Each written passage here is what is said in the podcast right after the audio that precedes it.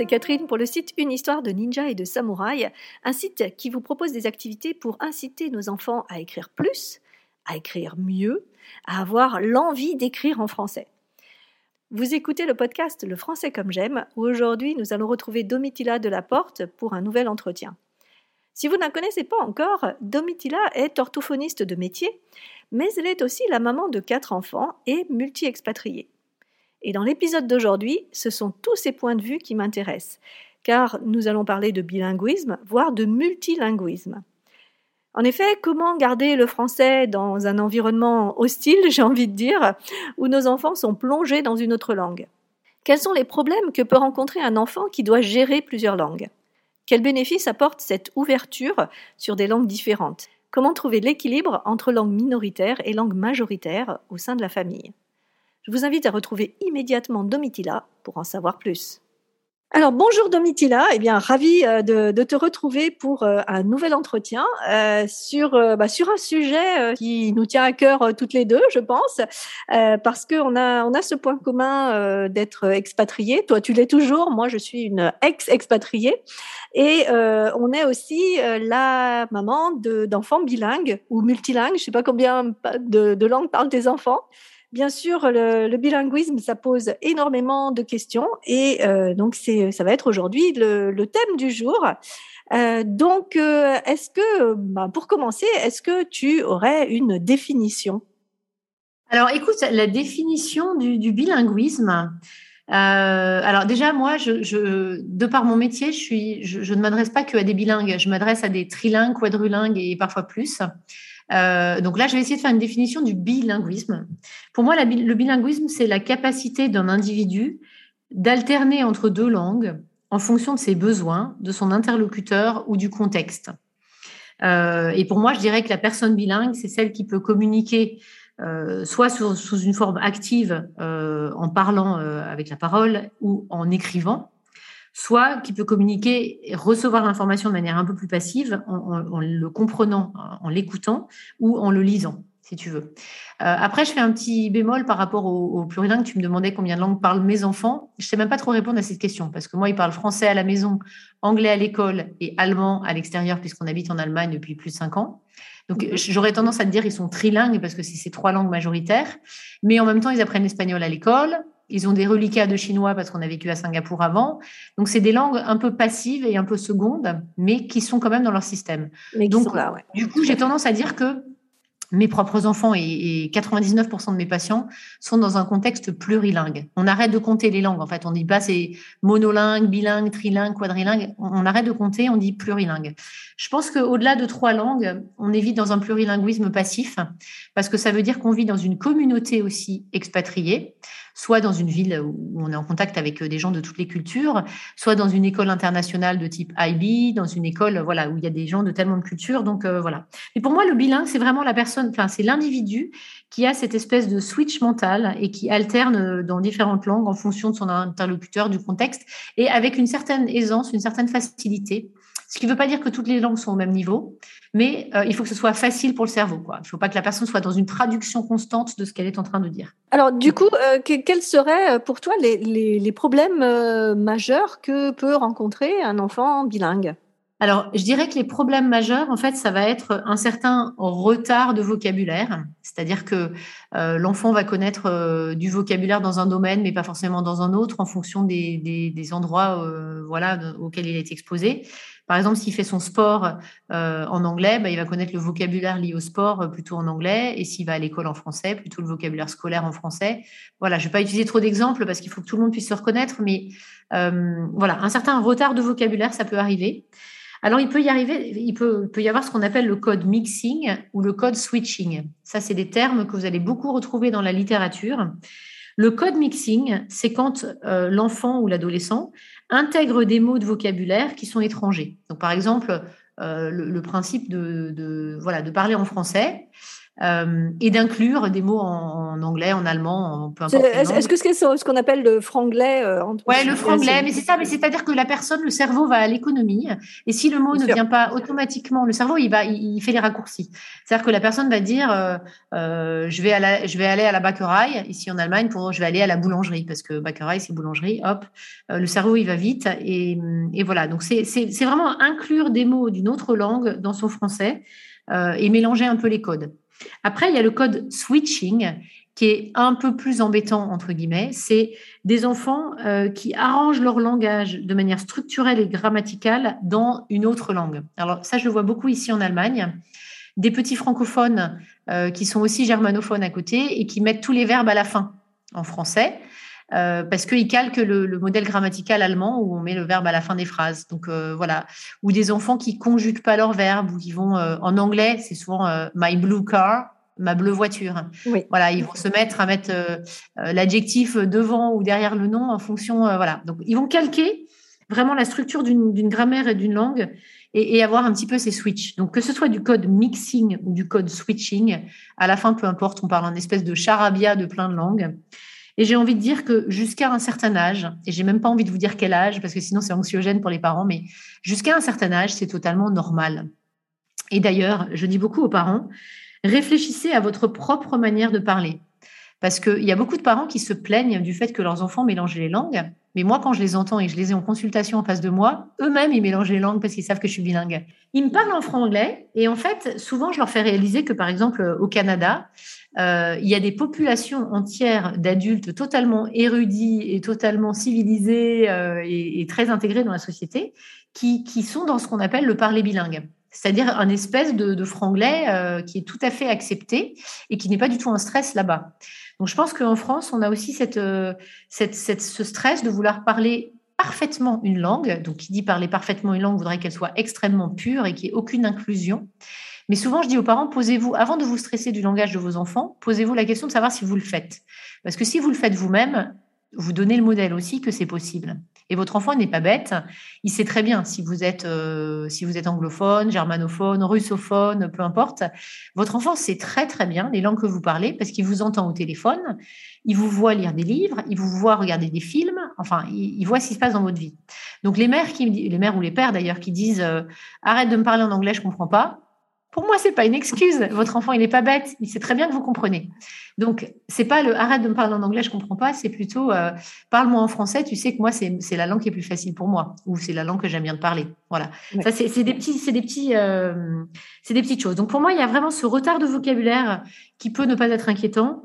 Le code mixing, le code switching, jusqu'à un certain âge, et ça, c'est à vous de sentir par rapport à l'école, par rapport à, votre niveau d'inconfort, euh, jusqu'à quel âge c'est embêtant ou pas. Après, il peut y avoir un certain bredouillement. Alors, les, parents me disent souvent, oh là là, mon enfant, il bégaye. Mais attention aussi, parce que le bégaiement, c'est une pathologie. Euh, et un enfant bilingue en cours d'acquisition d'une langue, parfois, il a des, difficultés, des accros au niveau de l'affluence. Il va marquer des temps d'arrêt, des temps de pause, il va pas être trop sûr, c'est des petites hésitations en fait. Ces petits accros de fluidité, ces hésitations viennent surtout du fait que l'enfant a plein de choses à exprimer, plein de choses dans la tête et pas encore assez de structure syntaxique et de vocabulaire pour pouvoir exprimer correctement ce qu'ils veulent. Et du coup, il y a comme un bug, il y a un inconfort. Euh, une frustration aussi. Et bon, bah, cette frustration, elle n'est pas bonne pour, le, pour la fluidité. Donc ça, c'est quelque chose qu'on retrouve souvent chez les bilingues. Et puis alors, la dernière chose aussi, je dirais, c'est parfois des petits manques de confiance en soi. Parce qu'en fait, c'est des enfants qui ont des, des, racines parfois un peu fluctuantes. Alors, je pense au cas des expatriés qui, qui bougent souvent et qui, du coup, l'enfant ne sait plus très très bien d'où il vient. C'est pas forcément clair parce que l'histoire familiale fait qu'ils ont beaucoup bougé. Euh, ou des enfants issus de couples mixtes qui, du coup, ils savent pas très bien s'ils parlent mieux la langue de papa ou la langue de maman, est-ce que ça va être dérangeant ou pas. Euh, ou qui ont euh, changé beaucoup de scolarité, en fait, entre un lycée français, une école internationale, un système local, etc. Ils ont été amenés à bouger. donc, ça peut créer des petits, des, voilà, des, des, des, petits inconforts au niveau de la confiance en soi et qui sont des choses qui se, qui se rééduquent, entre guillemets, enfin, voilà, qui se, qui s'apaisent avec le temps et la maturité. Voilà, voilà les problèmes que je vois. Mais c'est plus, plus des problématiques que des problèmes. D'accord. Et alors, euh, du coup, quels sont les, bénéfices du bilinguisme? Alors, les bénéfices, il y en a beaucoup plus que les problèmes, et pas que parce que je suis positive. Pour moi, les, bénéfices, euh, et ça, ça a été prouvé par tout un tas d'études neuroscientifiques, vous pourrez les regarder, euh, voilà, les études en ligne, ça améliore vraiment ce qu'on appelle la fonction e-, exécutive des enfants. Donc, ce qu'on appelle les fonctions exécutives, c'est toutes les fonctions cérébrales qui gèrent l'attention-concentration, la mémoire à court terme, l'organisation et le contrôle. Euh, voilà, tout, tout, ça, en fait, toutes ces fonctions exécutives, le fait de parler plusieurs langues, le cerveau, il est extrêmement stimulé à ce niveau-là. Et d'ailleurs, il y a même des études très sérieuses qui ont dit que euh, les personnes qui étaient euh, atteintes d'un Alzheimer, ça retarde le vieillissement du cerveau et que euh, si on est sujet à Alzheimer, par exemple, on l'aura en moyenne cinq ans plus tard que les monolingues. Cinq ans, c'est énorme en fait. Ah oui, hein. c'est énorme, oui. C'est vraiment énorme. Et ça, ça se, visiblement, c'est un, et, ça, c'est des études, vous pouvez vraiment rechercher en ligne, vous verrez que je, je ne suis pas positive à outrance et que je vous invente pas des choses. Vraiment, sur l'Alzheimer, je trouve ça passionnant parce que ça veut bien dire que les connexions neuronales qui sont dans le cerveau fait que le cerveau, entre guillemets, vieillit moins vite parce qu'il est plus sollicité. Donc ça, c'est génial. il y a aussi, euh, il, y a, du coup une, aussi une ouverture d'esprit puisque euh, en fait, on se rend compte que euh, un, un, concept, je sais pas, un, objet avec des touches blanches et des touches noires, eh bien, eh bien, il y a piano, mais il existe aussi dans d'autres dans d'autres langues. Et donc, du coup, il y a aussi ce, cette vision qui est très particulière au plurilingue, qui est de, de bah, il y a l'objet, mais il y a aussi toute la les différentes manières de l'appeler. Et ça, je trouve mm. que ça, ça, élargit l'esprit. Euh, mm. Ça montre que bah, il y a différents points de vue sur un même objet. Il y a différents points de vue. Mm. Mais, mais ça, pour moi, je l'avais listé aussi dans les bénéfices, dans vraiment cette, cette ouverture d'esprit euh, ça fait souvent des enfants qui sont plus sociables, euh, qui, qui, jugent moins facilement. En fait, euh, c'est vrai que moi, je suis toujours assez étonnée dans les écoles internationales ou dans les lycées français à l'étranger, avec cette mixité culturelle et sociale qu'on retrouve là-bas. le racisme, ça n'existe pas vraiment, en fait, parce que c'est des enfants qui ont l'habitude de vivre les uns avec les autres. Ils savent les différences de religion, les différences de culture, et ça, c'est au-delà de la langue, en fait. Hein. c'est vraiment cette espèce d'ouverture d'esprit. Et puis après, bah, un des, gros bénéfices aussi du, bilinguisme, c'est que quand on est bilingue, ça facilite l'apprentissage d'une autre langue. Donc, on peut devenir trilingue plus facilement puisque le cerveau a déjà fait ses connexions et il faut juste euh, voilà les, réactiver pour d'autres langues. Mais c'est euh, quand la volonté est là, en général, après, c'est plus facile hein, pour le cerveau. Donc, euh, donc voilà. voilà. les grands bénéfices pour moi, mais il y en a plein d'autres, hein, bien évidemment. Autre question, euh, souvent euh, à la maison, il y a, y a la, langue majoritaire parlée dans, dans, le pays et puis la langue minoritaire du, de la cellule familiale, on va dire. Mmh. parfois, c'est même, comme, tu, comme, comme, on peut facilement l'imaginer dans les couples binationaux aussi, où parfois il y a une langue qui est plus présente que l'autre. Euh, alors, euh, pas, toujours facile donc de, maintenir le français là-dedans. Euh, est-ce que tu aurais des conseils à donner aux parents pour maintenir le français? Écoute, des conseils, j'en ai des, j'en ai des milliards. Donc, je vais essayer de structurer un petit peu. Déjà, je trouve que rien que dans le mot, quand on dit la langue majoritaire et la langue minoritaire, il y a déjà cette espèce de combat de force, quoi, entre ce qui est majoritaire et ce qui est minoritaire. ça, c'est voilà, c'est, c'est lié au mot qu'on utilise. Mais pour moi, il ne faut pas que ça soit une guerre, justement, parce qu'une guerre, c'est pas très positif. Donc, euh, euh, voilà, c'est regrettable. Alors, ça arrive, hein, ça arrive que, euh, que, ça parte en crise, que ça parte en guerre, etc. Mais dans ce cas-là, il ne faut pas rester seul, en fait. Il faut vraiment se faire accompagner parce que, alors, au-delà de ça crie un peu, trop fort un soir, hein, parce que ça arrive chez tout le monde, ça, c'est tout à fait normal. Mais voilà, si c'est quelque chose qui s'installe, je pense que le combat de force, il n'est pas hyper positif parce que on garde bien l'esprit que quand on transmet sa langue, on transmet surtout sa culture. Et, et, et c'est pas que la langue, en fait, ça peut être des recettes de cuisine, euh, ça peut être euh, des traditions de son pays, ça peut être euh, des, fêtes, ça peut être sa façon de s'habiller, ça peut être. C'est au-delà du langage, en fait, hein, tout ça, mais ça, fait partie. C'est ce qu'on appelle d'ailleurs le métalangage, hein, c'est tout ce qui est autour. Moi, je dirais aux parents de rester dans votre posture de parent. C'est-à-dire, ne cherchez pas à vous transformer en prof de français, ne cherchez pas à vous transformer en orthophoniste, ne cherchez pas à vous transformer en coach, en psychologue, en je sais pas quoi. Vous restez dans votre posture de parent. Et un parent, c'est quoi? Bah, C'est quelqu'un qui aime son enfant, qui nourrit son enfant qui éduque son enfant, qui l'habille, qui passe des moments de qualité avec lui, euh, qui va courir euh, si ça lui chante, qui va peindre si ça lui chante, qui va euh, lire des livres si ça lui chante. Mais faites des activités qui vous font plaisir à vous, parce que vous serez beaucoup plus doué pour transmettre votre envie si vous êtes sur des activités qui vous plaisent. Alors là, j'ai des exemples en tête. Par exemple, j'ai des mères qui vont se forcer à faire un gâteau alors qu'elles détestent cuisiner. C'est pas nécessaire. Franchement, si vous n'aimez pas cuisiner, mais allez faire autre chose. Regardez dans vos centres d'intérêt. Si vous êtes plutôt euh, un parent sportif, eh ben, emmenez vos enfants faire du sport parce que vous aurez plus de chances d'avoir des belles discussions sur votre vélo ou en jogging ou en, train de faire du foot que euh, de vous forcer à lire un livre ou de vous forcer à faire un gâteau ou de vous forcer à faire euh, des puzzles ou des bricolages. Si c'est pas votre style, franchement, ça passera pas bien, quoi. Donc vraiment, quand je dis de rester dans sa posture de parent, c'est euh, de se poser soi-même la question de qu'est-ce que moi j'aime faire et comment je vais inclure mon enfant et comment je vais inclure le français là-dedans. Autre chose, c'est d'organiser aussi des rencontres avec d'autres familles qui parlent la langue minoritaire, celle qu'on appelle la langue minoritaire. C'est-à-dire que où que vous habitiez dans le monde, vous allez forcément trouver au moins une autre famille, j'espère pour vous, dans votre quartier ou dans votre ville, qui euh, parle la même langue et avec qui vous pouvez partager, d'aller euh, vous balader, d'aller euh, faire un goûter, d'aller faire ce que vous voulez, mais partager pour que votre enfant n'ait pas que du français via vous, en fait, qu'il ait aussi du français via des gens de son âge.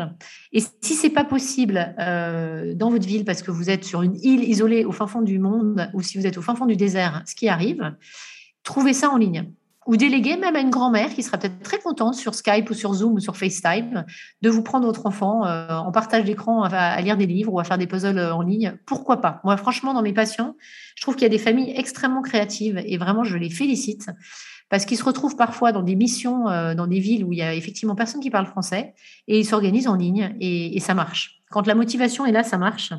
Après, je parlerai aussi pour la langue minoritaire voilà, d'inclure peut-être des podcasts, des jeux, enfin tout ce que vous pouvez trouver. En fait, il y a des ressources magnifiques en ligne. Il y a du gratuit, il y a du payant, il y a pour tout le monde. Euh, d'avoir ça, d'avoir ça à l'idée, quoi, que c'est possible. Et aujourd'hui, on est quand même à une belle époque, euh, et pas que depuis le Covid, mais je trouve que l'offre est extrêmement large. Oui, je suis tout à fait d'accord. Quand on veut, on peut. Quand on veut, on peut. Alors, euh, bah merci, merci pour tous ces précieux conseils. Est-ce que, euh, pour finir, tu aurais, euh, je sais pas, une anecdote amusante de, de, de, maman d'enfants plurilingues alors, écoute, je réfléchis à cette question. je, vais, je vais me cantonner à deux anecdotes parce que sinon, je vais t'en donner 400 000 et on est parti pour 28 heures. Donc, c'est pas nécessaire. Alors, la première anecdote, c'est que moi, justement, je fais partie des mères qui adorent cuisiner. Et donc, euh, j'ai un joli petit meuble chinois dans ma cuisine avec tous mes, livres de, tous mes livres de cuisine. Et j'ai évidemment donc des livres de cuisine en français. J'en ai d'autres en anglais. Et puis chaque fois qu'on fait un voyage, bah, je m'achète un livre de cuisine de la culture et du pays qu'on vient de visiter. Donc par exemple, j'ai un livre en Thaï parce qu'on est allé en Thaïlande et j'ai des superbes euh, curry Thaï et recettes Thaï dans mon livre. J'ai des livres en allemand, etc. Et ce qui est rigolo, c'est que ma fille me faisait noter l'autre jour que avant, je rangeais mes livres par langue. Donc j'avais tous mes livres en français sur une étagère, mes livres en anglais sur une étagère et puis les divers euh, sur une autre étagère. Et en fait, preuve qu'on est devenu un peu plus plurilingue. Maintenant, je les range plus par langue, je les, je les, range par thème.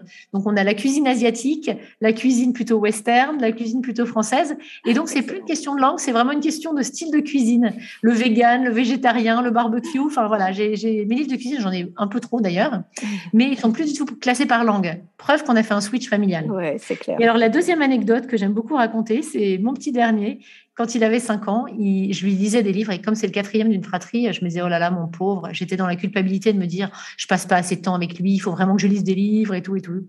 Et donc, je lui lisais un livre sur euh, les agriculteurs et les camions, les tracteurs. On révisait tout le vocabulaire de la ferme parce qu'on venait de visiter une ferme et tout. Et on arrive donc à l'agriculteur et la page suivante, c'était l'apiculteur. Et je m'entends encore lui dire, est-ce que tu sais ce que c'est qu'un apiculteur? Et là, il m'a dit, bah, c'est un agriculteur content. Happy culture. happy, of course, happy. culture. Et en fait, pour moi, c'est resté une perle. Oh, c'est super mignon. et du coup, je me suis dit, bah, ce petit loulou, euh, il mélange les mots et tout, mais lui, il a juste compris que euh, un langage, bah, le happy culture, c'est tellement poétique. Donc moi, j'ai juste envie de dire à toutes les familles euh, plurilingues, soyez des happy culteurs, soyez contents, mangez du miel, faites ce que vous voulez, mais voilà, soyez contents et, dites-vous bien que les perles de langage, il faut les noter quelque part parce qu'elles sont tellement mignonnes et ça passe vite parce qu'il y a un âge où ça se régule. Et, là aussi, moi, je, je, suis orthophoniste, mais j'ai beaucoup, beaucoup stressé pour le langage de mes enfants.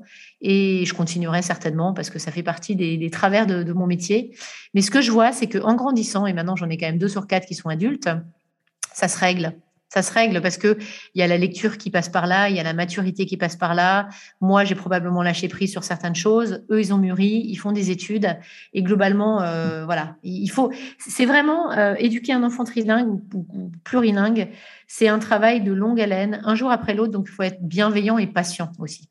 Voilà, voilà. le mot de la fin. Le mot de la fin, c'est parfait. bon, eh ben, un grand merci, Domitila, et puis, euh, eh bien, bonne continuation euh, de ton côté, et on se dit euh, à bientôt pour la suite des aventures. À bientôt, Catherine, avec grand plaisir. Avez-vous vous aussi des enfants bilingues ou multilingues? Avez-vous des anecdotes à partager comme celle de Domitila Quelle réflexion vous amène cet épisode? Avez-vous des questions que vous voudriez poser à Domitila ou à moi-même? N'hésitez pas à les partager dans les commentaires ou à me contacter par mail. Je réponds à tout le monde et je ferai bien sûr suivre les questions à Domitila. Si vous voulez en savoir plus sur Domitila de la Porte et sur ses services, euh, je vous invite à découvrir son site web www.domidelaporte.com. Donc Domi de la Porte euh, sans, sans piège, sans petit tiret, sans rien, juste d o m i d e l a p o r t e.com. Et je vous invite aussi à vous inscrire à sa newsletter qui, qui donne vraiment plein de bons conseils et puis qui est toujours plein de bonne humeur. Nous voici à la fin de cet épisode et à la fin de l'année. Je vous souhaite de très belles fêtes de fin d'année, pleines de joie et de bonheur partagé. Et je vous retrouve pour le prochain épisode en 2022. À bientôt pour la suite des aventures. Bye bye.